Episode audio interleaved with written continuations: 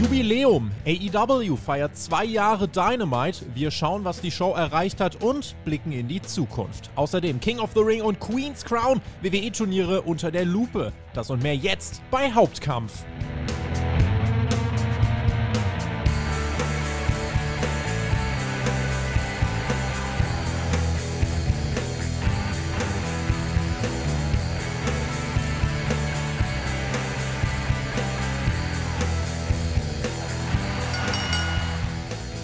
Von Geburtstag. Königinnen und Königen, das ist Hauptkampf, euer Wrestling Talk vom Spotlight Wrestling Podcast. Mein Name ist Tobias Enke und wir sprechen wieder über eure Top-Themen der Woche und beantworten eure Fragen. Außerdem natürlich, weil es sich gewünscht wurde, AEW Rampage wollen wir auch angehen heute und werden uns anschauen, was ist dort eigentlich passiert. AEW, zwei Jahre TV-Shows, was ist da bewirkt worden und wie sehen die nächsten zwei Jahre aus? Ganz am Ende natürlich auch der Blick auf die angekündigten WWE-Turniere King of the Ring und Queen's Crown.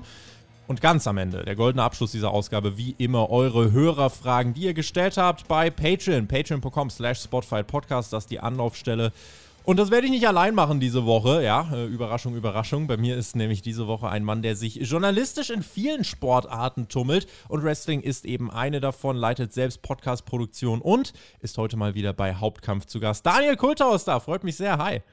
Ja, moin Tobi, hi, danke für die Einladung. Freue mich, mal wieder hier sein zu können. Ich freue mich auch und glaube, auch die Menschen können sich auf eine tolle Folge freuen. Man könnte jetzt übrigens meinen, erste Hauptkampfausgabe nach dem Draft, äh, warum machen wir da jetzt keinen Talk drüber? Gab ja diese Woche bei uns auf dem Kanal von äh, dem Herr Flöter und dem Marcel, gab es ja schon eine ausführliche Draft-Besprechung, wo auch einfach mal die Frage geklärt worden ist, was hat er wirklich gebracht. Ähm, viele wie ich fanden richtige Aussagen dabei. Vielleicht dennoch kurz deine zwei Cent dazu. Wie hast du jetzt diesen äh, WWE-Draft letzte Woche Woche wahrgenommen äh, und was waren so deine Schlüsselerkenntnisse? Ich habe ihn eigentlich nur zur Kenntnis genommen. So richtige Schlüsselerkenntnisse konnte ich daraus nicht ziehen, äh, ziehen weil es, glaube ich, ähm, glaube ich, jetzt nicht so die große Rolle spielt, wer von diesen gedrafteten Wrestlerinnen und Wrestlern in welchem Roster ist, weil ich einfach davon ausgehe, dass sich für diese Person nicht sehr viel ändern wird. Hm. Gut, das ist eine ernüchternde Feststellung. Es gibt ja jetzt noch das kleine Loch nach dem Draft bis zum 22. Oktober. Erst ab dann greifen ja dann die Änderungen, was so ein bisschen die Frage aufwirft, äh, warum man es denn schon jetzt gemacht hat. Aber nun gut, das ist heute nicht unser Thema. Wie gesagt, ich kann euch die äh, kleine Draft-Rückschau, äh, kann ich euch hier auf dem Kanal auf jeden Fall noch empfehlen. Lass uns reingehen mit einem kleinen Rückblick, den wir heute äh, raushauen wollen, weil er sich eben so äh, gewünscht worden ist. Und zwar wollen wir sprechen über AEW Rampage, die äh, Ausgabe ganz aktuell, die in der Nacht von Freitag auf Samstag stattgefunden hat. Die startete mit CM Punk gegen Daniel Garcia. Und äh, wir sahen, äh, Daniel, wie ich fand, tatsächlich das beste CM Punk-Match bisher seit, dem, äh, seit seinem Comeback. Wie, wie siehst du es? Würde ich genauso sehen. Also das Match hat mir wirklich richtig, richtig gut gefallen. Ich finde Daniel Garcia wirklich ganz, ganz super. Ähm, Gerade zusammen mit 2.0 gefällt mir das, äh, gefällt mir das richtig gut. Und äh, ja, das Match ging, weiß ich nicht, knappe 14, 15 Minuten so um den Dreh. Mhm. Ähm, hat mir wirklich jede Sekunde Spaß gemacht. War richtig klasse. Es war vor allem sehr technisch. Also Punk natürlich auch wieder viel gesellt für Garcia. Äh, der hat halt, wie ich finde, also Danny Garcia ein einen so cool anzuschauenden Stil zu wresteln, auch, auch zu sellen. Da war die Crowd auch dann gut drin. Ähm, war auch einfach so eine schöne Veteran gegen Youngster-Dynamik. Gab auch Eingriffe von 2.0, aber Punk, äh, dessen Bein von Garcia immer wieder attackiert wurde, kämpfte sich durch. Viel hin und her, also nicht wie dieses klassische AW-Match mit äh, den klaren Dominanzphasen, sondern wirklich eigentlich äh, das Momentum permanent von einer Seite zur anderen gewechselt. Am Ende Piledriver und Anaconda Weiß zum Sieg für CM Punk. Also Daniel wirklich wirklich äh, ein, ein Match, was wir äh, ja, mit einem Daumen nach oben bewerten können. Aber, aber total, wirklich. Daniel Garcia gefällt mir richtig, richtig gut. Das, also ich mag total, wie, wie er wrestelt einfach. Das sieht ähm, richtig, richtig äh, klasse und äh, ja, crisp aus. Das ist ein drahtiger Typ einfach. Und ich liebe wirklich seinen Sharpshooter. Der, der, der ähm, macht mir richtig, richtig Spaß. Ähm, und ja, was, worüber ich mir noch nicht ganz sicher bin, ist, was ich besser finde bei CM Punk, die kurze oder die lange Hose. Ähm, ich finde, das ist immer noch ein bisschen, bisschen ungewohnt, ihn, ihn in so einer langen Hose zu sehen. Ich weiß nicht, wie du mhm. das siehst. Ja, die kurze Hose imponiert mir etwas mehr. Die hat mehr so mhm. diesen richtigen CM Punk-Vibe, wie ich ihn dann auch kennengelernt habe. Äh, also insofern bin ich auch, ich votiere für die kurze Hose. Ah, okay. Mal gucken. Wir haben ja tatsächlich die Gelegenheit, ne, das äh, nächste Woche äh, dann nochmal zu sehen mit CM Punk. Vielleicht hat er da die kurze Hose wieder an, denn nächste Woche wird er bei Rampage antreten und zwar gegen Matt Seidel. Die standen sich das letzte Mal 2012 bei einer WWE-Hausshow gegenüber. Also Grüße übrigens an den Vergangenheitstobi, der gesagt hat, nach dem Grand Slam wird Punk nicht mehr catchen bis Full Gear. Der ist jetzt gerade in einem wöchentlichen Rhythmus am Start, ne? Auf jeden Fall, der ist echt dabei. Äh, finde ich aber auch, finde ich aber auch wirklich gut, dass er da so gleich wieder mit dabei ist. Überrascht sich?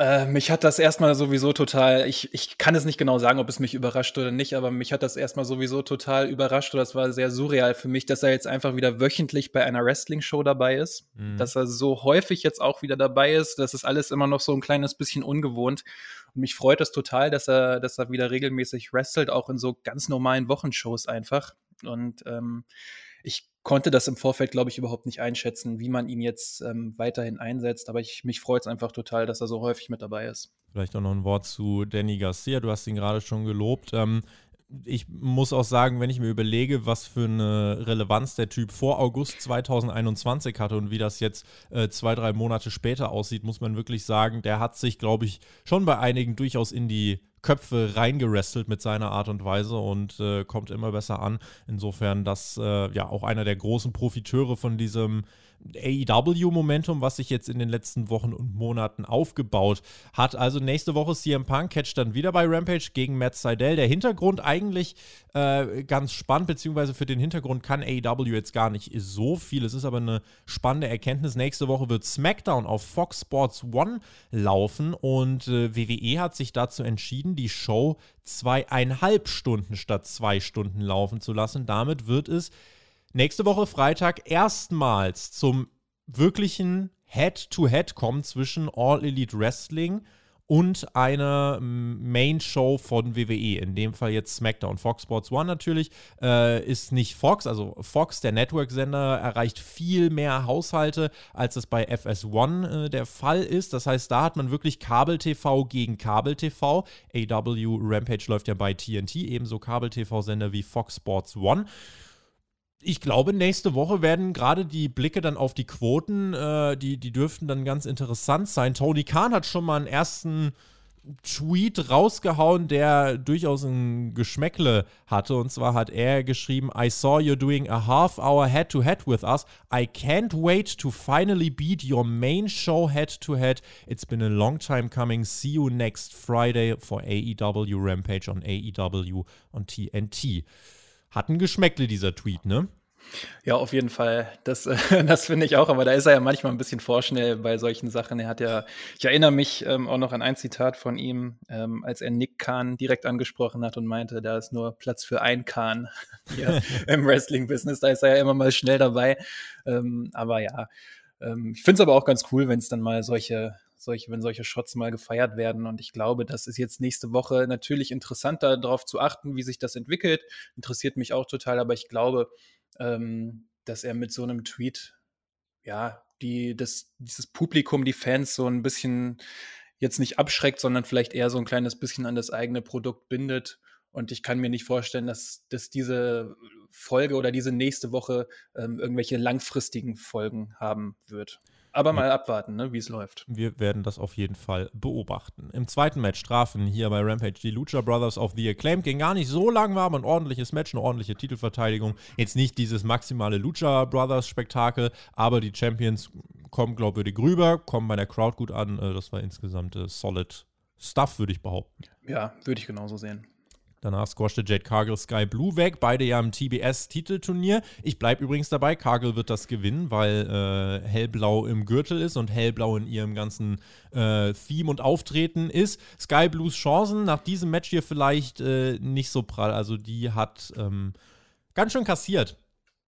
Sie trägt aber das Hellblau wenigstens schon im Namen. Das ne? ist richtig, aber ich glaube, für den Titelgewinn wird das erstmal nicht reichen. Die, die Frau ist ja äh, in Chicago äh, aufgetreten bei, im Rahmen von, von äh, Rampage, wo Punk dann zurückkam, hat man ja was getaped für Dark und äh, da hat sie gute Reaktionen bekommen. Sie ist noch ganz jung, äh, wirklich 18 erst, ja. meine ich, und äh, noch, noch ein bisschen klein und zierlich und hat, glaube ich, noch eine ganze Menge vor sich zu lernen ich fand es aber dann gemessen daran, dass jetzt hier zwei sehr grüne Athletinnen im Ring standen, war es die richtige Entscheidung, das so schnell wie möglich über die Bühne zu bringen, dass Kagel gewinnt. Äh, ja, unterstreicht ja auch, also sie ist auf einer, auf einer Winning Streak, hat noch nicht verloren. Äh, deswegen gab es da ja keine zwei Möglichkeiten.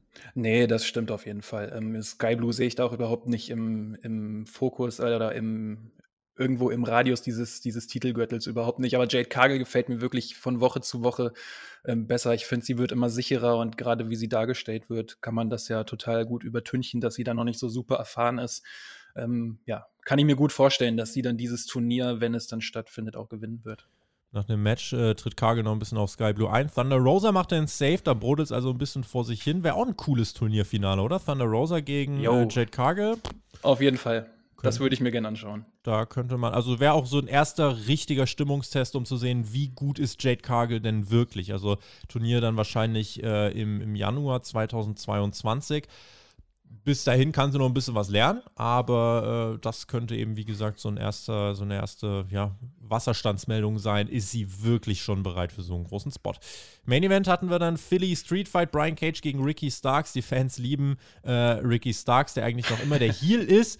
Aber ich meine, bei Britt Baker haben wir auch eine ähnliche Dynamik, insofern äh, ist das ja okay. Und es gab in diesem Match eben ein Kontrastprogramm zur restlichen Show. Ne? Hier Stühle, Mülltonnen, Ketten, Rohre, die halfen dann Starks, um im Match zu bleiben. Ebenso wie Powerhouse Hobbs und der Mann, der härter ist als jede Stahlkette, nämlich Hook. Der steckte hier tatsächlich einen Bump ein gegen Brian Cage. Äh, was das sollte, das kann ich euch überhaupt nicht sagen. Aber hatte äh, insgesamt nur zum Zweck, dass Ricky Starks das Match dann noch gewinnen konnte. Der rannte aber vorher mit seinem Kopf in einen Stuhl hinein beim Spearversuch, blutete danach ordentlich und hat halt wirklich, als er in diesen Stuhl gerannt ist, keine Kompromisse gemacht. Der hat halt gesagt, nee, dort ist nee. der Stuhl, ich renne jetzt in diesen Stuhl hinein. Kein, keine Augenwischerei, nichts mit Smoke and Mirrors, sondern wirklich einfach straight rein. Und äh, genau das hat er auch gemacht. Und dann am Ende äh, gibt es einen Low Blow von Hook plus den Rochambeau gegen Cage von Ricky Starks. Und äh, mit diesem Finish wird Brian Cage einerseits maximal protected. Starks verteidigt aber trotzdem den Titel. Ich fand, das war so ein Main Event wo man sich einfach zurücklehnen konnte als Zuschauer und die haben da einfach ein bisschen unterhaltsamen Gimmick-Stuff gemacht. Ähm, das war schon, äh, war ein ordentlicher Main-Event. Das war auf jeden Fall ein runder Abschluss, das fand ich auch. Ich finde, Ricky Starks ist wirklich, wie du es gesagt hast, äh, super beliebt. Ich kann, ich kann ihn mir den auch einfach nur anschauen. Ich finde den super charismatisch einfach nur.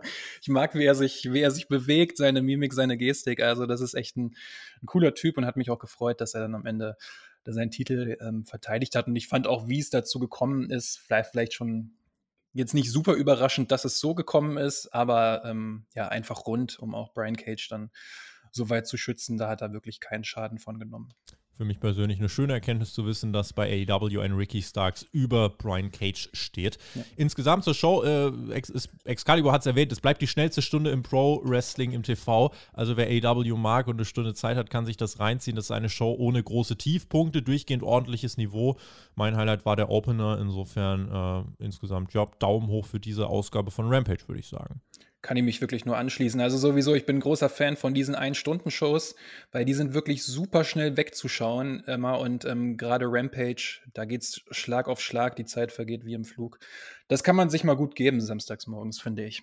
Die Card für nächste Woche AW Rampage, CM Punk gegen Matt Seidel, Ruby Soho gegen das Barney und der Inner Circle in Form von Chris Jericho, äh, Jake Hager und Sammy Guevara trifft aufs American Top Team. Scorpio Sky, Ethan Page und Junior dos Santos und am Ring stehen wird niemand Geringeres als Jorge Masvidal, der ähm, ja durchaus ein Kampfsportname ist und äh, dem guten Chris Jericho ja auch schon mal sein, sein Knie aus nächster Nähe gezeigt hat. Mal gucken, was da nächste Woche passiert. Die Card für Dynamite äh, nächste Woche Samstag, das bitte nicht vergessen, also auch bei uns auf dem Kanal. Die AW Review wird nächste Woche am Sonntag erscheinen, dafür Hauptkampf am Freitag. Das könnt ihr euch schon mal im Kalender markieren.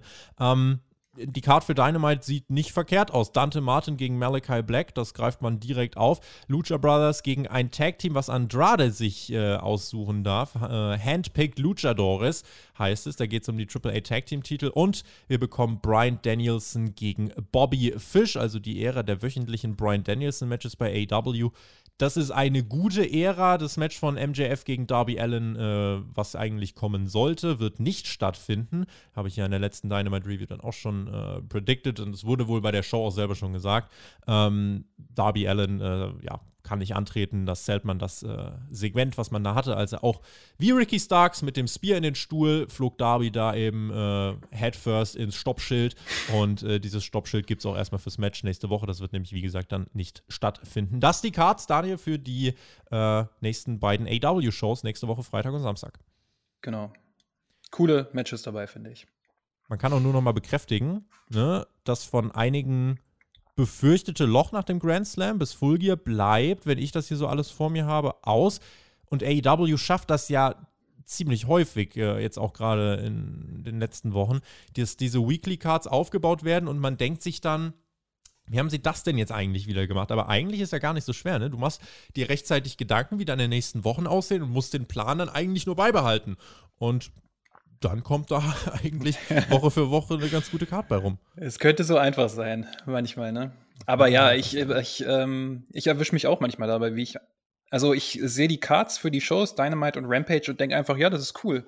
Ne? Das möchte ich, also da habe ich irgendwie Bock drauf, das zu sehen und ich weiß nicht genau wie, aber anscheinend oder jede Woche ist da was Interessantes, zumindest für mich immer dabei. Es gab auch die Ankündigung, bei Full Gear gibt es das Finale eines World Title Eliminator Turniers, also bei WWE King of the Ring und äh, Queen's Crown und hier bei AEW gibt es das World Title Eliminator Turnier. Ähm, wir erinnern uns, da gab es ja letztes Jahr im Finale Kenny Omega gegen Hangman Adam Page im Opener von Full Gear. Damals hat äh, der Hangman ja ähm, verloren. Das Teilnehmerfeld für das diesjährige Turnier wird bei äh, Dynamite dann bekannt gegeben. Ähm, das bringt uns auch alles gerade so ein bisschen zu diesem zweiten Block, weil ich finde, hieran äh, kann man, glaube ich, schon so ein paar Dinge nachvollziehen. Einfach nur an der Paarung Hangman Adam Page gegen Kenny Omega. Und zwar, wenn man sich das jetzt äh, eben anschaut, äh, Kenny Omega, letztes Jahr bei Full Gear gewinnt er gegen den Hangman im Opener. Äh, einer der allerersten BTE-Skits ähm, mit dem Hangman vor ein paar Jahren, der hieß Full Gear. Und jetzt dieses Jahr bekommt der Hangman dann wohl beim Pay-Per-View seinen großen World-Title-Shot nach vielen Rückschlägen. Was kann man aus dieser Erzählung generell ableiten für den Stil? Um da einfach Schlussfolgerungen zu ziehen, wie erzählt AEW Geschichten und wie haben Sie jetzt rückblickend auf zwei Jahre AEW Dynamite im TV, wie haben Sie diesen Stil auf Ihr Produkt angewendet? Welche Erkenntnisse ziehst du daraus? Ja, das ist, ähm, da sprichst du gleich die Story an, die für mich so ein bisschen für AEW halt äh, steht in den bisherigen zwei Jahren, weil die ja wirklich die Klammer um das gesamte Produkt schließt, meiner Meinung nach. Bisher ist es halt eine total ähm, ja, wahrscheinlich für, fürs Mainstream-Wrestling ungewohnt langsam ähm, erzählte Geschichte. Ich meine, der Hangman war jetzt wieder mehrere Wochen, erstmal wurde er aus dem Programm genommen, war bis dahin dann auch manchmal nur in kurzen, in kurzen ähm, Promos ähm, mit der Dark Order, mit kurzen Beiträgen zu sehen. Mhm. Jetzt ist er halt dann wieder zurückgekommen und ähm, das hat man ja gesehen bei der Ausgabe Dynamite ähm, unter der Woche. Das hat einfach ganz, ganz super funktioniert. Und ähm, die Fans stehen einfach darauf, würde ich jetzt mal so aufgrund der Reaktionen sagen und aufgrund meines eigenen Empfindens, wie diese Geschichten bei All Elite Wrestling erzählt werden. Und ähm, ich bin auch noch nicht hundertprozentig sicher, außer es wurde schon irgendwo erwähnt, dann habe ich es nicht mitbekommen, dass der Hangman jetzt bei Full Gear gegen Kenny Omega antritt. Ist noch nicht offiziell, aber es kann eigentlich nur darauf hinauslaufen. Also momentan hat äh, Kenny Omega ja auch noch mit Brian Danielson zu tun. Ich kann mir gut vorstellen, dass es dazu vielleicht nochmal kommt bei, ähm, beim, bei Full Gear, weil ähm, jetzt hat der Hangman, ähm, der Hangman hat jetzt ja hundertprozentig sein World Title Match. Das hat er, das hat er gewonnen. Mhm. Ähm, und das jetzt innerhalb von einem knappen Monat jetzt durchzudrücken und aufzubauen, fände ich irgendwie ein bisschen ja, antiklimatisch dazu, wie die Fehde bisher gelaufen ist, weil jetzt hätte man ja noch knappe Revolution ist immer Ende Januar, Anfang Februar so um den Dreh, ne? Knappe, mhm. knappe drei, vier Monate, um das noch aufzubauen. Und das hätte, glaube ich, einen ganz schönen, einen ganz schönen Abschluss. Wobei ich dann auch sehen würde, ich weiß nicht, wie du das siehst, ähm, sollte er dann schon den Titel gewinnen, finde ich, der Hangman. Ich finde, jetzt ist gerade eigentlich ein ganz guter Moment. Und wenn man sich anschaut, was war eigentlich auch für All Out geplant, da sollte der Hangman ja seinen World Title Shot bekommen. Und ich glaube, er, er wird den Titel auch gewinnen. Das Einzige, was ich mir halt denke, ist, dass ein Rahmen von, also bei Full Gear werden es irgendwie 15.000, 16.000 Zuschauer sein, dass der ja fast noch ein bisschen klein ist, muss man mittlerweile sagen. Das ist ein Lob an AEW, äh, dass man das so formulieren kann. Äh, ich finde, der Titelgewinn von Hangman Adam Page gegen Kenny Omega könnte eine große Stadionshow-Headline. Äh, mhm. Das wäre definitiv möglich. Aber wenn ich mir einfach anschaue, wie läuft es gerade mit dem, mit dem Momentum, äh, wie, wie ist gerade die Dynamik. Es ist jetzt die Zeit, gerade auch weil die äh, Elite jetzt zuletzt wirklich sehr viel gewonnen hat. Ähm, auch bei den, bei den Wochenshows haben sie die äh, Tag Team Matches gegen äh, Christian, Brian Danielson, äh, Jungle Boy und Luchasaurus haben sie ja äh, zuletzt gewonnen es ist jetzt Zeit, äh, dann eben auch nach dem TNT-Titel, der jetzt bei Sammy Guevara liegt, auch den World-Title wieder in die Hände eines Faces zu legen. Denn wenn wir einfach schauen, was hatten wir bisher für AEW-Titelregentschaft mit dem World-Title? Wir hatten Chris Jericho hier, dann hatten wir John Moxley, Face, jetzt haben wir Kenny Omega hier. Es wird jetzt Zeit für einen Face Hangman Page als World Champion. Und äh, der kann den Titel auch relativ schnell verlieren das, äh, da kann man, finde ich, auch Storylines äh, noch und nöcher erzählen, äh, aus welchen Gründen das dann passiert, dass er vielleicht wieder in sein Alkoholloch fällt oder dass äh, vielleicht auch, ja, ehemalige Freunde auf einmal äh, sich, sich, gegen ihn stellen. Ähm, das kann man, denke ich, auch machen, den Hangman den World Title geben, aber relativ schnell wieder vom Thron stoßen, um vielleicht nochmal eine Geschichte dann aufzubauen. Ähm, ist möglich. Äh, ich würde aber tatsächlich davon absehen, dem Hangman jetzt diesen Titelgewinn zu verwehren ich habe schon viele Szenarien auch gelesen, dass jetzt vielleicht äh, die Young Bucks dann entscheidend sein sollten, um dem Hangman hier diesen World Title äh, Gewinn zu vermiesen, weil der Hangman das damals bei den Young Bucks auch gemacht hat, als die in dem äh, Tag Team Turnier standen gegen, äh, boah, ich weiß gar nicht mehr gegen wen das war, aber jedenfalls hat er ja auch da verhindert, dass die Young Bucks einen Title Shot bekommen. Das könnte man alles machen, aber jetzt einfach mal äh, Klartext, es ist Zeit, dass der Hangman den World Title gewinnt. Jeder will das sehen und ähm, deswegen macht es jetzt einfach bei Full Gear. Heizt diese Fehde in den nächsten fünf Wochen so gut es geht an und Kenny Omega und Brian Danielson, die äh, können ja trotzdem noch gegeneinander catchen und die brauchen keinen Titel, damit das richtig groß wirkt. Äh, das wäre insofern mein, mein Standpunkt äh, zum Verlauf jetzt dieser Fehde in den nächsten Wochen. Hm. Ja, kann ich auch gut, kann ich auch gut nachvollziehen. Ich glaube, Adam Page hat damals gegen FTA den Young Bucks den Titel gewinnen äh, beziehungsweise hat er eingegriffen, weil er sich, glaube ich, in dieser Zeit gut mit FDA verstanden hat, wenn ich mich nicht ganz irre. Da war aber, was, ja. Mh, hm, aber was du gesagt hast, finde ich, ähm, fand ich auch ganz spannend. Da habe ich auch schon mal drüber nachgedacht. Und zwar ähm, finde ich jetzt bei Adam Page ist jetzt nicht unbedingt seine Regentschaft, wenn er die dann bekommt, wovon ich ja, also, wenn die nicht kommt, das wäre schon irgendwie ziemlich bescheuert.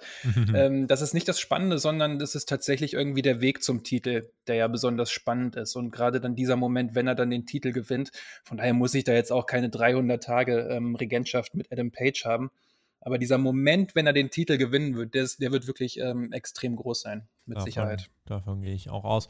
Äh, lass uns äh, schauen, zwei Jahre AEW mhm. äh, im, im TV. Vielleicht auch einfach mal jetzt, um so einen Konsens festzulegen. Ähm, durch AEWs TV-Präsenz in den letzten zwei Jahren, würde ich jetzt einfach behaupten, ist die Wrestling-Welt und das ganze Wrestling-Business besser geworden, grundsätzlich. Würdest du zustimmen bei diesem würde Statement? Ich, würde, ich, würde ich genauso sehen. Warum? Ja.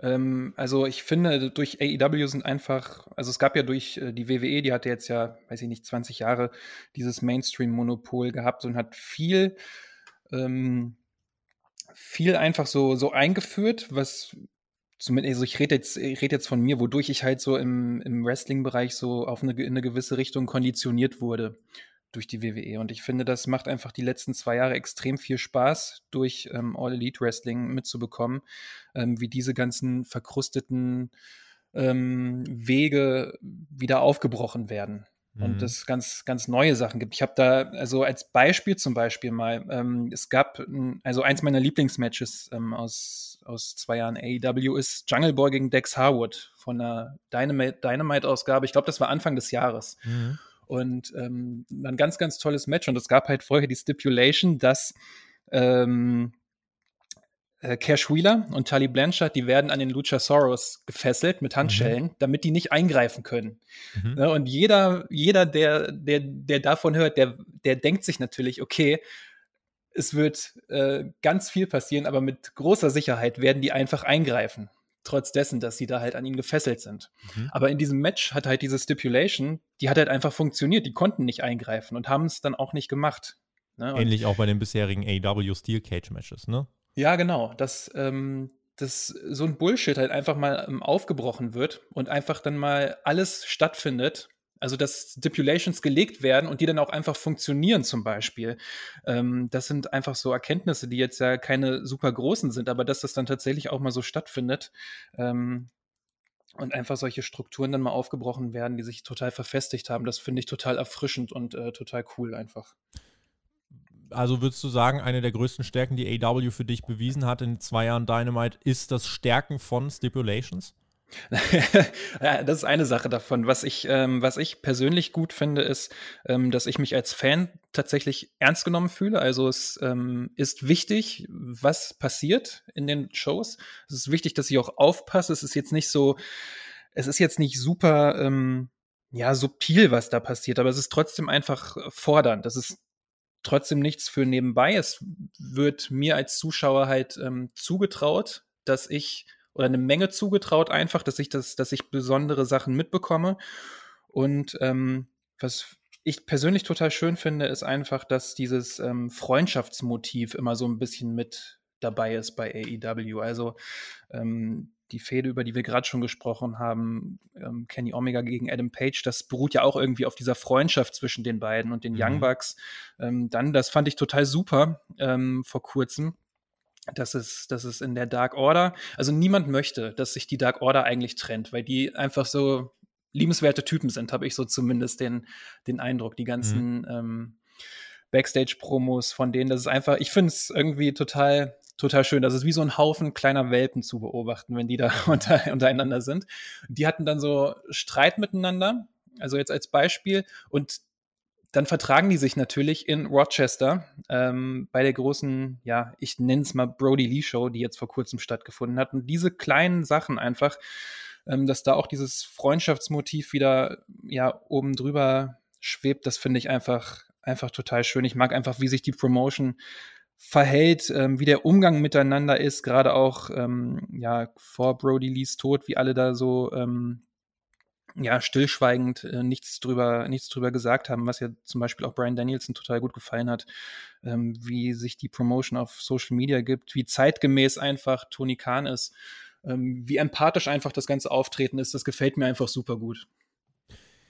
Ich habe in dieser Dynamite Review, äh, als ich auch äh, an die Hörer die Frage gestellt habe, was war euer Lieblingsmoment jetzt äh, zwei Jahre AW im TV, äh, ich habe dann gesagt CM Punk Rampage. Wenn wir jetzt aber wirklich mal nur konkret schauen auf AW Dynamite und weil du eben gesagt hast Brody Lee, ich glaube tatsächlich diese Brody Lee Gedächtnisshow, die dann eben stattfand äh, letztes Jahr oder zum, zum Jahreswechsel, also ich glaube eine, eine Wrestling-Show hat mich selten emotional so so mitgerissen und zeitgleich eben damit auch so verbunden gemacht.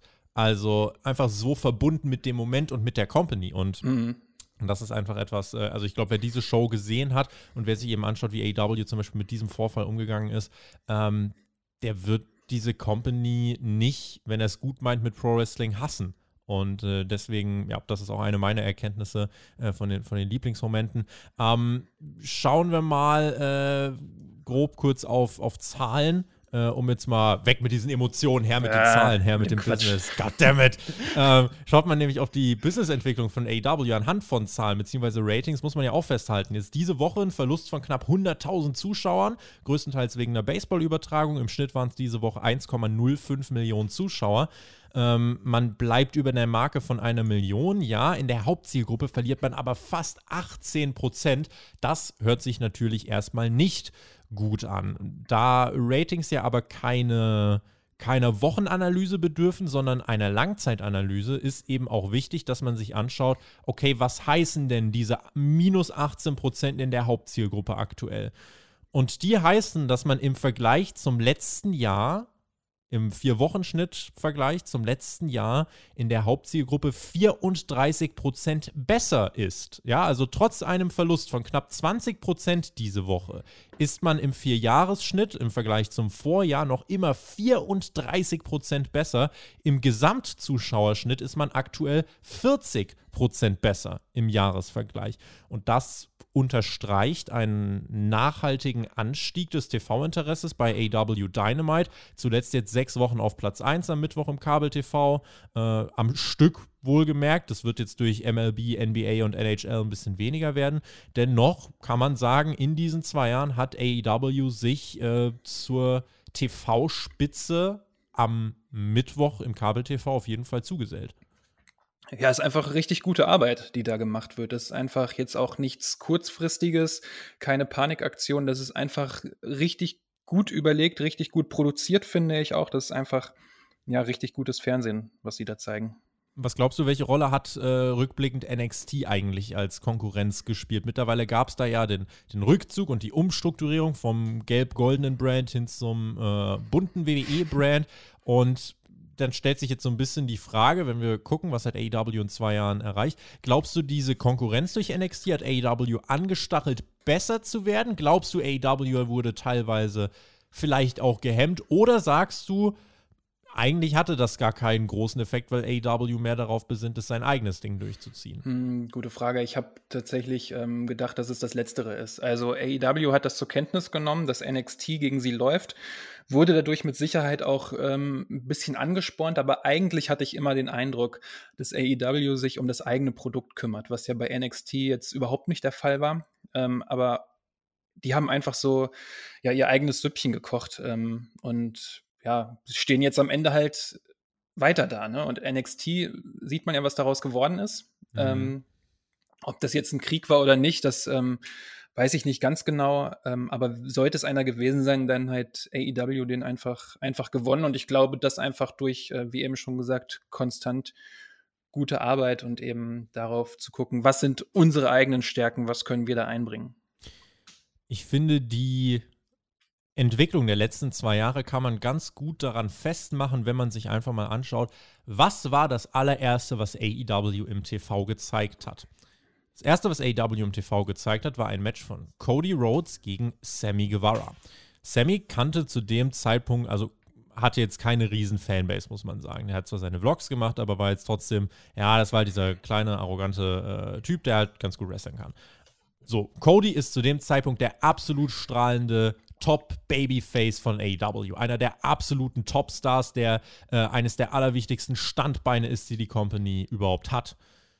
Heute, 2021, ist Sammy Guevara ja. umjubelter TNT-Champion und Codys Charakter durchläuft gerade eine, eine Wandlung und Cody ist nicht mehr dieser unabdingbare Pfeiler. Wenn Cody mal eine Woche nicht bei AEW ist, ich würde jetzt meinen, das Roster ist mittlerweile so stark und so etabliert, das interessiert jetzt nicht mehr so viele Menschen. Und ich finde, daran kann man einfach sehen, wie viel Progress, wie viel zielgerichtete Weiterentwicklung stattgefunden hat. Und in, in dieser Zeit, wo Cody nicht mehr der absolute Top-Guy im Main-Event ist, haben Leute wie Sammy Guevara einen Titel gewonnen, hatten Darby Allen Titel gewonnen, blüht jetzt gerade jemand wie Daniel Garcia auf und bestreitet Matches gegen CM Punk ähm, und Co., auch gegen John Moxley unter anderem.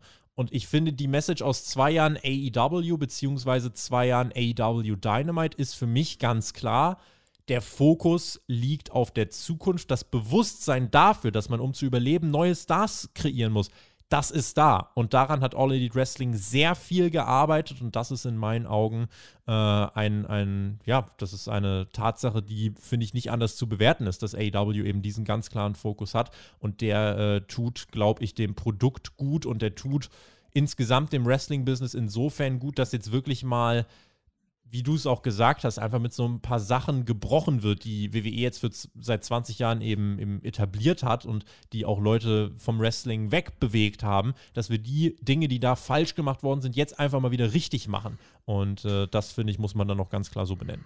Hm, das ist einfach eine, eine, eine, gute Mischung im Roster, finde ich. Und es ist jetzt auch nicht so, dass da jetzt ein, ein, äh, ein Hulk Hogan im Roster ist, der sich super wichtig nimmt, sondern ich habe immer so den Eindruck, dass es so eine eingeschworene Masse und auch wenn da jetzt jemand kommt wie CM Punk oder Brian Danielson, die ja beide ähm, namentlich und von dem, was sie, auch von dem, was sie können, natürlich ganz, ganz oben stehen und eigentlich auch schon Stufen über Leuten stehen wie, wie Jungle Boy, Ricky Starks, ähm, Brian Pillman Jr. und, und ähnlichen, die sind einfach drauf aus oder sind heiß drauf, mit diesen Leuten zusammenzuarbeiten und diesen Leuten zu helfen. Und davon profitieren die einfach total, total viel. Also da sind so viele junge, spannende Wrestlerinnen und Wrestler dabei, wo es einfach total Spaß macht, deren Weg zu verfolgen. Also mir zumindest. Und ähm, ich habe auch den Eindruck, dass diese etablierteren Wrestler, Christian Cage, Frankie Kazarian, wie eben angesprochen, Danielson und Punk, ähm, ja, genau den gleichen Spaß haben, mit diesen Leuten einfach zusammenzuarbeiten. Ich meine, Brian Danielson hat in einer seiner ersten Promos, in diesen, wie nennt man das, in diesen Pressekonferenzen, die er dann nach seinem Auftritt hatte, gleich von, gleich über Daniel Garcia gesprochen. CM Punk hat in seiner Promo gleich am Anfang Britt Baker erwähnt. Das ist einfach cool zu sehen, dass das so gut ähm, ja, harmonisiert, diese beiden Seiten.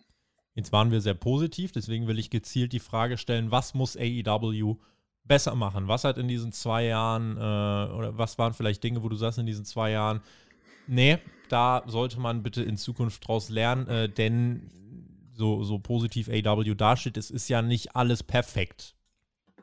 Nee, das stimmt. Also es ist nicht alles perfekt. Ich könnte jetzt natürlich einzelne Stories aufzählen, die mir jetzt nicht so super gut gefallen haben. Ich denke, dass ähm, das ist jedem, jedem bewusst, dass das nicht alles äh, total gut läuft. Ähm, was mich persönlich in den Shows immer ziemlich stört, sind ähm, Interviews, die gegeben werden, weil es sind in der Regel jetzt, es kommt nicht zu Interviews, sondern es fällt jemand, jemand ins Wort. Es ist immer sehr, sehr kurz, was, was im Hintergrund gesprochen wird. Ähm, ganz aktuelles Beispiel heute Morgen bei Rampage, da wollte Tony, Tony Schiavone von Dante Martin wissen, ähm, was er jetzt vor seinem Match gegen Malachi Black denkt. Ähm, kein Wort gesagt. Er hat kein Wort gesagt, glaube ich. Stattdessen ja. hat ähm, Matt Seidel sein Match gegen CM Punk von Leo Rush bekommen. Und Dante Martin stand da auch so ein bisschen verloren drumherum. Das nervt mich tatsächlich sehr. Das war damals als Sting zurückgekehrt, das ist ganz extrem. Ähm, und was ich auch ein bisschen äh, ja schwierig finde oder hoffe, ist so ein bisschen, das Roster ist natürlich sehr groß. Und ich finde, es ist auch ein bisschen schwer verteilt oder ein bisschen ungleich verteilt momentan, weil es gibt sehr viele Leute momentan, habe ich den Eindruck, für den, für den Main Event und für die Uppercard. Und ich hoffe einfach, dass da jetzt so die eigenen, eigenen Leute jetzt nicht so vergessen werden. Also ich bin super froh, dass Hangman Page jetzt sein World Title Match ähm, bekommen hat. Ich hatte da gerade nach All Out so ein bisschen Bammel vor, als, er, als erst Adam Cole gekommen ist, als dann Brian Danielson gekommen ist, dass man halt diese Leute so ein kleines bisschen vergisst, was ähm, ja anscheinend nicht der Fall ist, zum Glück. Und ja, ich weiß nicht genau, was ich jetzt äh, davon halten soll, dass Bobby Fish da ist, beziehungsweise was wäre anders gewesen, wenn Bobby Fish jetzt nicht bei AEW gewesen wäre. Ich hoffe unter anderem als On-Screen-Talent und aber auch als Trainer agieren. Mhm. Ja, das ist schon, das ist schon sinnvoll, gerade hinter den Kulissen. Das, das stimmt wohl. Ich bin mir aber einfach nicht so ganz sicher, wenn ich in die Zukunft schaue. Es geistert immer mal wieder so der Name Bray Wyatt drum, was ich jetzt ja. so davon, davon halten soll. Also ich finde, das Roster ist jetzt wirklich gut. Es wäre super, wenn das noch ein bisschen gleichmäßiger aufgeteilt werden könnte, einfach. Eine Frage vielleicht noch. Erster World Champion war ja Chris Jericho. Ich denke, mittlerweile ist da auch jeder mit ein bisschen Fachverstand zu dem Entschluss gekommen, dass das als Champion, als erster Champion die richtige Wahl war. Ne? Also da dürfte mittlerweile, glaube ich, kein Zweifel mehr dran ja, bestehen. Ja, stell dir mal vor, Adam, Page wäre der erste AEW-Champion gewesen. Die ganze Story mit dem wäre wär nicht mehr möglich gewesen. Ne? Ja. Äh, gerade auch in dem Hinblick, ähm, was er in diesem Moment für ein Champion gewesen wäre. Also da war Chris Jericho wirklich die goldrichtige Wahl, finde ich damals. Ja, das äh, eben, also da wäre eine ganze Menge sonst nicht möglich gewesen. Das äh, passt auf jeden Fall so. Große Momente gab es ja bei Dynamite noch und nöcher. Äh, und sehr viele Momente gab es vor allem im Daily's Place, denn unter anderem äh, haben wir dort Stadium Stampede erlebt, einen, einen starken Parking Lot Brawl und so weiter. Äh, das Sting-Debüt ähm, man kann, wenn man über die Vergangenheit von AW Dynamite spricht, nicht auslassen, dass mehr Teile dieser Show ohne Fans stattgefunden haben als mit. Äh, definieren wir die Pandemie-Ära jetzt wirklich einfach mal als Zeitraum von März 2020 bis Juli 2021. Ähm, was glaubst du, welchen, welchen Einfluss oder wie groß war der Einfluss der Pandemie und was wäre heute vielleicht der Status quo, wenn diese Pandemie nicht reingegrätscht hätte in unser aller Leben? Oh, das ohne Pandemie kann ich, glaube ich, wüsste ich jetzt gar nicht so richtig. Ich fand es während der Pandemie einfach cool, dass ähm, AEW trotzdem weitergemacht hat. Einfach, ich weiß nicht, ob es die erste Pandemie-Show war, ähm, aber da sind ja gleich Brody Lee und Matt Hardy am selben Abend debütiert, meine mhm. ich. Mhm. Und das fand ich einfach super, dass das so ähm, weitergelaufen ist, weil am Ende hat es sich ja auch einfach ausgezahlt, weiter das Produkt, ich nenne es mal heiß zu halten und dann diesen Payoff zu bekommen bei der ersten Show, wo dann wieder Zuschauer äh, Zuschauerinnen und Zuschauer dabei waren. Und ähm, ich, diese Daily's Place-Ära, die hat sich auch irgendwie so ein bisschen ins, äh, ins Herz eingebrannt bei mir. Also die fand ich echt irgendwie rückblickend total schön. Ähm, es war halt so eine richtige Entwicklung. Anfangs war es da total leer, gerade auch mit dieser Promo von Cody und es kamen ja immer mehr Leute dazu. Am Anfang waren dann nur, war dann nur das Roster ähm, am Ring kamen immer mehr Leute dazu und am Ende gab es ja halt einen proppevollen Dailies Plays und dann gerade auch nochmal dieses ähm, Highlight-Video, was dann kam, als die letzte ja. Dailies Plays Show war, das war wirklich, äh, das war, das hat mich wirklich sehr berührt. Das war eine tolle Zeit, finde ich. Mit dem Grand Slam hat AW einen kleinen Meilenstein jetzt erreicht. So viele Zuschauer für eine Nicht-WWE-Show äh, äh, wie seit April 1999 nicht mehr gelungen sind. Über 20.000 Fans im Arthur Ashe Tennis Stadion. Ähm, das war nicht die letzte Stadionshow, behaupte ich. Äh, was glaubst du, hätten künftig AW Pay-Per-Views äh, auch die Chance, ein großes Stadion zu füllen? Gehen wir jetzt mal weg von 20.000, reden wir wirklich bewusst von 40.000, 50.000. Glaubst du, das kann schon innerhalb der nächsten ein, zwei Jahre passieren? Ich glaube schon, dass das Produkt ähm, total heiß ist und äh, man so ein Stadion ausverkaufen kann auf jeden Fall. Also ich habe ähm, mal gerade geschaut, es wird ja eine, es wird ja wohl eine AEW-Show in, in Fulham geben, im Craven Cottage, meine ich, in London. Möchte Tony Khan durchziehen, ja. Ja, es sind knapp 26.000 Plätze. Das kann ich mir ohne Probleme vorstellen, dass die ausverkauft sein werden. Ich kann das aber ehrlich gesagt schwierig einschätzen, ob das jetzt, ähm, ob jetzt eine 40.000 Personen-Show ebenfalls äh, eine Stadionshow ebenfalls so schnell ausverkauft ist. Wie würdest du das sehen?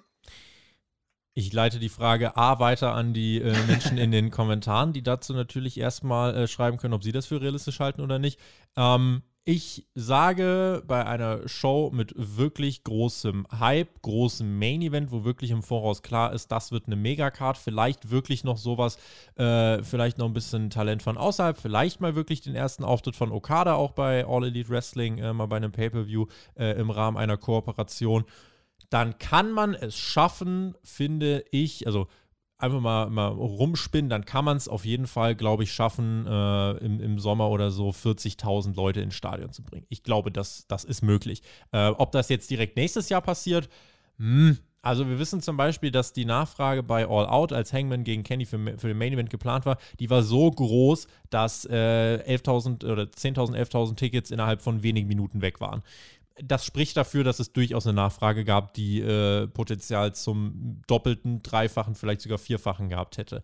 Ähm, also 20.000 auf jeden Fall, die sind drin, gerade wenn man dann das erste Mal äh, im United Kingdom ist. Äh, diese UK-Tour, die Tony Khan dann eben äh, beworben hat, beziehungsweise die er bringen will, das ist auf jeden Fall möglich, aber ich glaube auch in Nordamerika innerhalb der nächsten zwei Jahre, wenn ich mir anschaue, was AW jetzt auf die Beine gestellt hat, ist es definitiv möglich, dass wir eine Show mit sagen wir mal, 30.000 bis 40.000 Zuschauern auf die Beine stellen kann. Das traue ich der Company ähm, zu.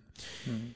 Wie viele große Neuverpflichtungen, glaubst du, sollte es eigentlich jetzt noch geben? Was für Namen siehst du vielleicht noch? Du hast angedeutet, Bray Wyatt hm, brauchst du jetzt nicht unbedingt. Ich füge mal hinzu, Braun Strowman will ich da auch nicht sehen. Um ähm, Himmels Willen. Was, was für Namen siehst du trotzdem vielleicht noch, die in dieser Zeit von WWE zu AW wechseln könnten? Ich brauche ehrlich gesagt momentan überhaupt niemanden von der WWE bei bei AEW. Also ich habe auch echt, mir graut es davor, Johnny Gargano bei, ähm, bei AEW zu sehen.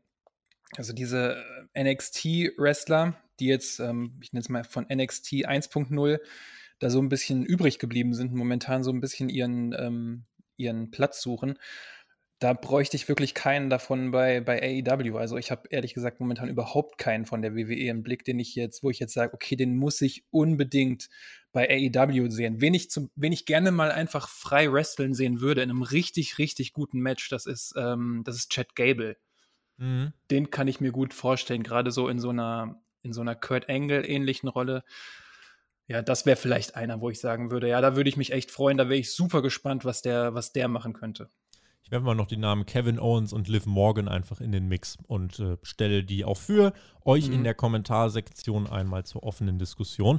Abschließend, viele AW-Verträge laufen jetzt 2022 aus, wenn wir auch vorausblicken wollen. Äh, siehst du namhafte Wechsel jetzt dann vielleicht nächstes Jahr auch von AEW zu WWE oder sagst du, na, im Moment nicht denkbar? Hm, wen ich da im Kopf habe, ich weiß nicht genau. Ich glaube, das würde gut zur WWE passen und ich kann die Person auch oder schätze sie so ein, dass sie auch Bock hätte, zur WWE zu gehen, ist Jade Cargill. Irgendwie, die könnte ich mir gut bei der WWE vorstellen. Ich meine, die hat so mhm. ultra viel Mainstream- und Superstar-Potenzial. Das würde ganz gut, ganz gut passen. Ansonsten fällt es mir ehrlich gesagt ein bisschen schwer zu sehen, wer da hinwechseln könnte. Apropos WWE sprechen wir noch in unserem äh, letzten Blog vor euren Fragen über das King of the Ring Turnier und das Queen's Crown Turnier. Die beiden wurden ja jetzt angekündigt für diesen Herbst. Äh, die wurden jetzt bei SmackDown gestartet. Äh, ich habe die Brackets auch vor mir, da können wir gleich nochmal drüber sprechen. In der SmackDown Review hat äh, aber der Marcel schon mal seine Einschätzung zum King of the Ring Turnier abgegeben. Und äh, dann, ja, bevor wir unseren Senf dazugeben, würde ich sagen, hören wir da mal kurz rein. Ja, was machen wir damit? Also King of the Ring erstmal cool, freue ich mich. Die haben es aber irgendwie geschafft jetzt in den letzten Jahren, dass King of the Ring nur noch so ein Special-Dingens ist. Das hat bei weitem nicht mehr den Stellenwert von früher, wo da wirklich große Sachen mal rumgekommen sind, wo Weltstars kreiert wurden mit diesem Turnier. Das ist längst nicht mehr so. Immerhin hat es letztes Mal dafür gesorgt, dass das äh, King, äh, King Corbin entstanden ist. Der lief ja wirklich lange mit dieser Krone rum. Meinetwegen. Äh, die Leute, die da drin sind, sieht man auch, es ist ein Midcard-Turnier. Ne? Das ist nichts, was auf den Main-Title geht wie früher. Ja, was machen wir da draus? Das Ding ist, eigentlich ist es egal. Ich finde aber bei Raw ganz interessant, da könnte es jetzt zu Kofi Kingston gegen Xavier Woods im Halbfinale kommen. Das ist sehr interessant. Xavier Woods, wer das nicht weiß, das ist ein großer Traum, einmal King of the Ring zu werden. Das, das teast er quasi schon seine gesamte WWE-Karriere mit, dass er irgendwann mal King of the Ring werden will. Das wäre natürlich jetzt eine super Story, wenn der bei Raw dann gegen Kingston ausgerechnet verliert und seinen Traum verliert oder so. Da kann man so viel draus machen, das finde ich cool dass die Einschätzung von äh, Marcel, die er da geliefert hat, ähm, erstmal vielleicht deine, deine äh, Meinung zum King of the Ring und zum Queen's Crown Turnier, auch zum Stellenwert der Turniere.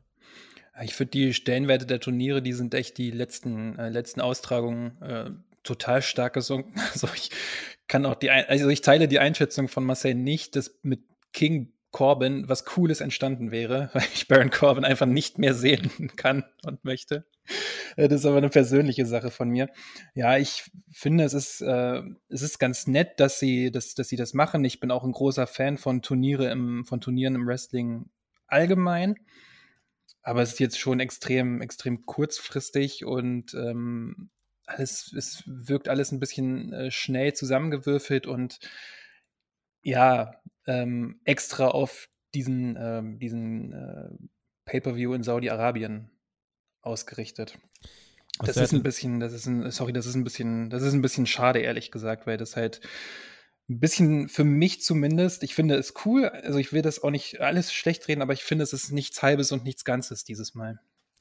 Marcel hat in einem Nebensatz etwas Entscheidendes gesagt zu den Turnieren und zum Gewinn der Turniere. Und zwar hat er gesagt, eigentlich ist es egal. Und ja, versuchen ja. wir es mal, ohne es komplett zu beerdigen. Shinsuke Nakamura, der zum Beispiel äh, mit der Krone rumgelaufen ist die letzten Monate, hat wirklich Ewigkeiten in der Fehde versucht, diese Krone zu gewinnen, ja. Der nimmt die jetzt und gibt die vor dem King of the Ring Turnier ab als respektvolle Geste vor dem nächsten King of the Ring. Ist aber selbst gar nicht mal dabei, um die Krone zu verteidigen. Die Queen, Charlotte Flair, steht gar nicht erst im Queen's Crown Turnier. Die Turniergewinne haben keinen Stellenwert. Die Teilnehmerfelder unterstreichen das größtenteils. Dennoch deswegen nicht komplett beerdigen. Es bringt den WWE-Shows jetzt zumindest mal zwei Wochen ein Upgrade insofern, dass es auch Gründe gibt, warum finden Matches statt. Das ist der Vorteil an sich, den solche Turniere haben. Das finde ich gut aber wirklich groß wirken sie erst dann die Turniere, wenn es auch wirklich um was geht, wenn es sich wirklich lohnt mitzufiebern. Äh, der große Preis fehlt hier aber, der bleibt aus und deswegen hier geht es nicht darum, einen großen neuen Star zu kreieren. Äh, insofern holt auch mich das jetzt nicht komplett ab. Lass uns äh, schauen auf das, was schon passiert ist. Bei den Männern hat sich Sami Zayn gegen Rey Mysterio durchgesetzt, trifft im Halbfinale auf Finn Balor, der Cesaro bei SmackDown niedergerungen hat. Auf der Raw-Seite Kofi Kingston gegen Jinder Mahal und Xavier Woods gegen Ricochet was glaubst du? Äh, wen hast du als Sieger auf dem Zettel und welche Storylines könnten jetzt hier im Laufe des kurzen Turniers entstehen? Ähm, ich fand erstmal Rey Mysterio gegen Sami Zayn, das war wirklich super unterhaltsam, das Match. Das kann man sich echt super gut angucken. Ähm, fand es natürlich schade, dass äh, Cesaro dass das mal wieder nichts geworden ist, aber groß überraschend war das auch nicht. Was ich interessant finde, das hat Marcel auch gerade eben schon angesprochen, ist tatsächlich natürlich die äh, mögliche Begegnung zwischen Kofi Kingston und Xavier Woods. Und äh, Xavier Woods, der möchte ja unbedingt King of the Ring mal werden. Und ähm, ich glaube, das fänden wir, kann ich mir zumindest vorstellen, dass das halt ganz, ganz viele Leute cool fänden, wenn er das auch werden würde. Von daher gehe ich mal davon aus, dass er das nicht wird. Ähm, für mich ist der, würde ich als Sieger, würde ich als Sieger Kofi Kingston nehmen, obwohl, wie du es gesagt hast, was, was, was hätte er davon, ne? außer, außer die Krone. Und ja, bei den, bei den Frauen sieht das halt ganz ähnlich aus. Ich sehe halt nicht wirklich, was sich, was sich dadurch ändert. Ne? Dass da jetzt niemand in die, von, der, von den Midcard-Rängen jetzt mal weiter nach oben gezogen wird, dass man so einen neuen Star erschafft oder jemandem so einen kleinen Push mitgibt. Ich kann mir das alles nicht vorstellen. Der Sieger ist tatsächlich und die Siegerin meiner Meinung nach ein bisschen egal. Ich hoffe, dass es nicht so sein wird. Hm. Ähm, mal gucken, wie es läuft. Die Turniersiege machen manchmal auch am meisten Sinn, wenn es tatsächlich Heels sind. Insofern, äh, ich möchte das nicht, aber tatsächlich einen Namen, den ich als Sieger auf dem Zettel habe beim King of the Ring Turnier, könnte sein Jinder Mahal. aber das äh, möchte ich gar nicht so weit ausführen. Das ist nur ein Worst-Case-Szenario. Äh, am liebsten hätte ich dann wirklich Kofi Kingston gegen Xavier Woods in einem Hammer-Halbfinale äh, und dann, äh, ja, ganz am Ende, keine Ahnung, äh, gewinnt Finn Balor gegen Sami Zayn und Finn Balor gewinnt dann das Ding letzten Endes, keine Ahnung. Ähm, es ist halt, wie gesagt, auch so ein bisschen, ein bisschen egal. Bei den Frauen auch Ernüchterung. Tony Storm war Teil dieses äh, Turniers. Sie wird in zwei Minuten gesquashed von Selina Vega. Ich finde, das muss man auch mal so mhm. klar aussprechen. Nichts mit Augenwischerei. Tony Storm wurde von einer Selina Vega gesquashed, die eine jahrelangen Losing Streak in Singles-Matches, äh, die die lange Losing Streak eben äh, auf dem Buckel hat. Und Tony Storm ist im WWE-Produkt stand jetzt ein Nobody. Ich weiß äh, als Casual nicht, warum ich jetzt an dieser Wrestlerin irgendwas toll finden soll. Sie dürfte ja auch bisher nichts Nennenswertes zeigen. Äh, insofern, ja, das ist ein kleiner Reality-Check für alle, die da leise Hoffnungen hatten. Äh, ist schade, aber ansonsten, was haben wir, was haben wir sonst noch gehabt? Liv Morgan bestritt ihr 34. Match gegen äh, Carmellas hat sie verloren, hatte auch nicht äh, so viel mit Wrestling zu tun. Also Carmella dann im Halbfinale gegen Selena Vega, hier gegen Heel, warum nicht? Und auf Seite von Raw haben wir Doudrop gegen Natalia und Shayna Baszler gegen Dana Brooke. Ich denke, hier kann ich es insgesamt, was die Frauen angeht, das alles kurz machen. Alles außer ein Turniersieg von Shayna Baszler äh, wäre äh, größtmöglicher Quark.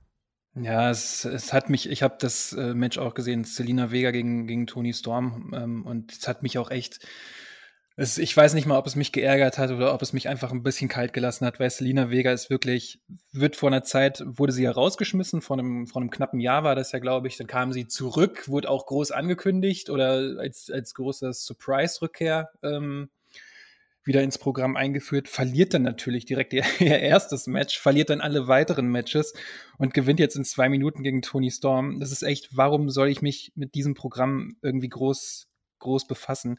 Ich habe heute auch ganz was ganz Interessantes dazu gelesen zu diesen beiden Matches. Ähm, das war ein Tweet, ich weiß leider nicht von wem der jetzt äh, von wem der jetzt kam, aber zum Thema Wertschätzung des Turniers, der Einzug von Roman Reigns bei SmackDown hat länger gedauert als die beiden Matches zusammen. Und ja, Nun. das zeigt irgendwie das, äh, ja, den Stellenwert des Turniers, weil eigentlich finde ich es ja wirklich ähm, ganz, ganz löblich und cool, dass man dann so ein Frauenfinale dann halt auch in Saudi-Arabien hat, ähm, wo halt die, die Rechte jetzt vielleicht eher so Empfehlungen sind. Ähm, aber dann sollte man es auch wirklich durchziehen und total ernst meinen. Ich hätte, wenn es meine Company gewesen wäre, Tony Storm gegen Shayna Baszler ins Finale gebracht, hätte ihn 15 Minuten gegeben, ein richtig starkes Match auf die Beine stellen lassen. Shayna Baszler hätte knapp gewonnen, Tony Storm hätte trotz Niederlage gut ausgesehen und wäre ein Name gewesen. Aber ist ja nicht meine Company. Die äh, Finals, wie du schon gesagt hast, finden dann statt in Saudi-Arabien. Ich habe dazu noch eine ganz interessante Statistik. Ähm, einfach nur eine, eine Einordnung für alle. Werde ich auch gar nicht groß kommentieren. Mit den bisherigen fünf Saudi-Events hat WWE 250 Millionen US-Dollar eingenommen. 50 Millionen fest pro Show. Die Einnahmen für diese fünf Shows sind mehr als alle Ticketverkäufe aller WrestleManias jemals zusammengerechnet. das möchte ich einfach nur nochmal, das ist eine Differenz von 40 Millionen, meine ich. Also das einfach nur mal für den, für den, für den Hinterkopf. Ja, äh, muss man, glaube ich, nicht viel, nicht viel zu sagen. Das sind echt, äh, weiß ich nicht, gewissenslose Geier. Wir sind auch gewissenslose Geier ja. und gehen jetzt auf den Fragenteil ein in den letzten Minuten dieser Ausgabe von Hauptkampf. Und zwar hat Jojo uns gefragt, seitdem Nick Gage äh, hat AEW deutlich ihre brutalen Fights zurückgeschraubt. Das letzte Lights Out Match war eher harmlos gegenüber denen davor. Denkt ihr, dass dies absichtlich passiert ist, um die Fans nicht zu sehr an Gewalt zu gewöhnen? Ich wüsste jetzt ehrlich gesagt gar nicht, wo sich so ein richtig hartes Match angeboten hätte in den in den letzten Monaten, um ehrlich zu sein. Von daher glaube ich nicht, dass das der Fall gewesen wäre, weil es ja immer mal wieder vorkommt. Das war jetzt ja vor Nick Gage auch nicht so, dass es Woche für Woche diese extrem harten Matches gab. Ich erinnere mich dann natürlich an das Blood and Guts Match, wo viel geblutet wurde. Ähm, dann eben dieses Match Eddie, äh, Eddie Kingston, Chris Jericho gegen Nick Gage. Dann gab es das Lights Out Match Thunder Rosa gegen Britt Baker. Und ja, dann muss man mal gucken, wo sich so ein Match wieder, wieder anbietet einfach. Ach ja, das ist natürlich All Out, das Cage-Match, ne? Young Bucks gegen ähm, die Lucha Brothers. Also es kommt Hat ja immer mal wieder sich. vor, aber es muss halt ähm, immer mal wieder eingetröpfelt werden und sollte jetzt auch nicht so zur Normalität werden. Ich finde, im Moment ist es so, dass AEW das gut dosiert. Man hat halt äh, hin und wieder mal so ein paar Special Matches mit krassen Moves, äh, die sich dann einfach vom, von den anderen Singles Matches und Tag Team Matches ähm, abheben. Das ist gut, das lockert das Produkt auf, das macht es unterhaltsam, damit spricht man noch mehr Zielgruppen an. Ähm, aber äh, ja, ich brauche jetzt nicht äh, jede Woche und bei jedem Pay-Per-View mehrere Special-Matches. Ähm, keine Ahnung, alle zwei Monate ein, ein großes Gimmick-Match und einmal im Jahr ein Match, wo wirklich komplett alles übertrieben wird. Von mir aus, aber mehr brauche ich persönlich jetzt nicht. Tom hat uns geschrieben. Hallo Tobi, äh, hallo Daniel. Ich hätte folgende Fragen an euch. Äh, würden Special Episodes wie Raw Roulette oder Raw Reunion auch heute noch hinsichtlich Ratings ziehen? Und zweite Frage, was schätzt ihr, wie lange es noch getrennte Roster geben wird? Hilf mir mal bei Raw Roulette und Raw Reunion. Das waren, ja, das waren mal so, so Raw Specials, äh, die es mal, mal gab, wo dann äh, eben ja, äh, Matchausgänge eben, äh, oder, oder nicht Matchausgänge, aber die äh, Teilnehmer an Matches wurden eben per, per Roulette und so weiter bestimmt. oh, okay. Ja, so, cool. So, so ein Zeug. Oder ja. Raw Reunion, ich erinnere auch äh, an Raw Legends Night. Ach, okay, alles klar. Jetzt habe ich es ja. Ja, so eine Legends Night, ey, Leute, die brauche ich wirklich nicht mehr. Also, äh, selbst wenn es da mal, wann war die letzte Anfang des Jahres, glaube ich, ähm, das, also es ist nur für mich persönlich, ich bin da kein großer Fan von, aber so ein, so ein Roulette oder sowas in die Richtung, oder es gab auch doch, glaube ich, mal. Cyber Sunday wäre genau, mal was wieder. Tabu Tuesday hatte ich gerade habe ich gerade im Kopf. Da ja. hätte ich tatsächlich mal Bock, Bock zu. Das würde ich mir mal gerne anschauen, tatsächlich. Wer glaubt, dass WWE dann eine ernsthafte Fanpartizipation zulassen würde, den müssen wir allerdings gleich ja. wieder aus den Träumen entreißen.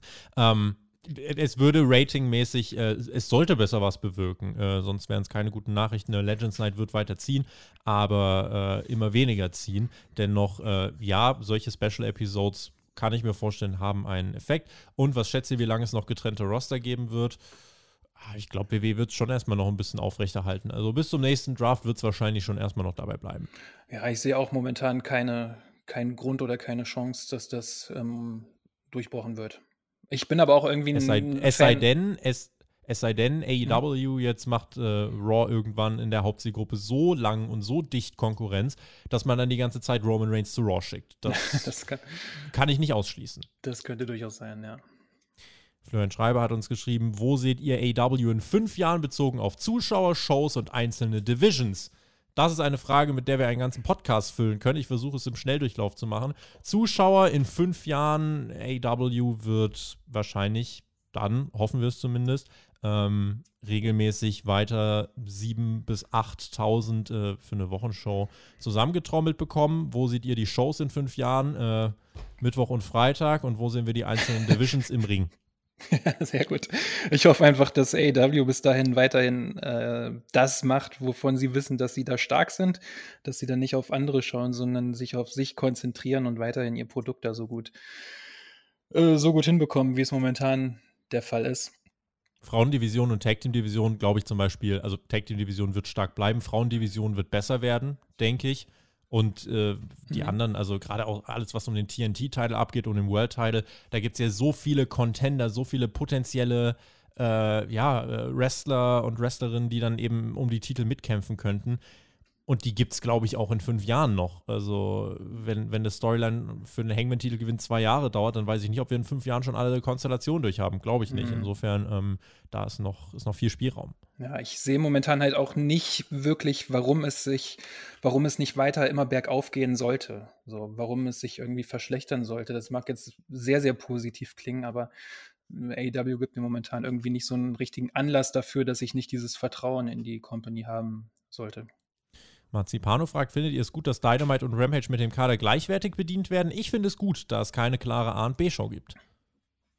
Ja, für mich ist Dynamite weiterhin die A-Show. Alleine schon, ähm, ja, auch aufgrund der Länge, auch wenn ich die kürzeren Ausgaben mehr mag, aber es fühlt sich trotzdem noch ein bisschen wichtiger an, was, in, was bei Dynamite passiert. Weil es auch regelmäßiger live ist, unter anderem, glaube ich. Ja, genau. Ähm, aber ich finde es total gut, dass ähm, dass, äh, dass zum Beispiel der CM Punk-Auftritt der erste bei Rampage war und dass er da jetzt auch ganz normal weiterhin antritt. Also, dass das jetzt nicht so ein Dark Elevation 2.0 wird, sondern dass da halt auch die wichtigen Geschichten weiterhin erzählt werden, finde ich total klasse.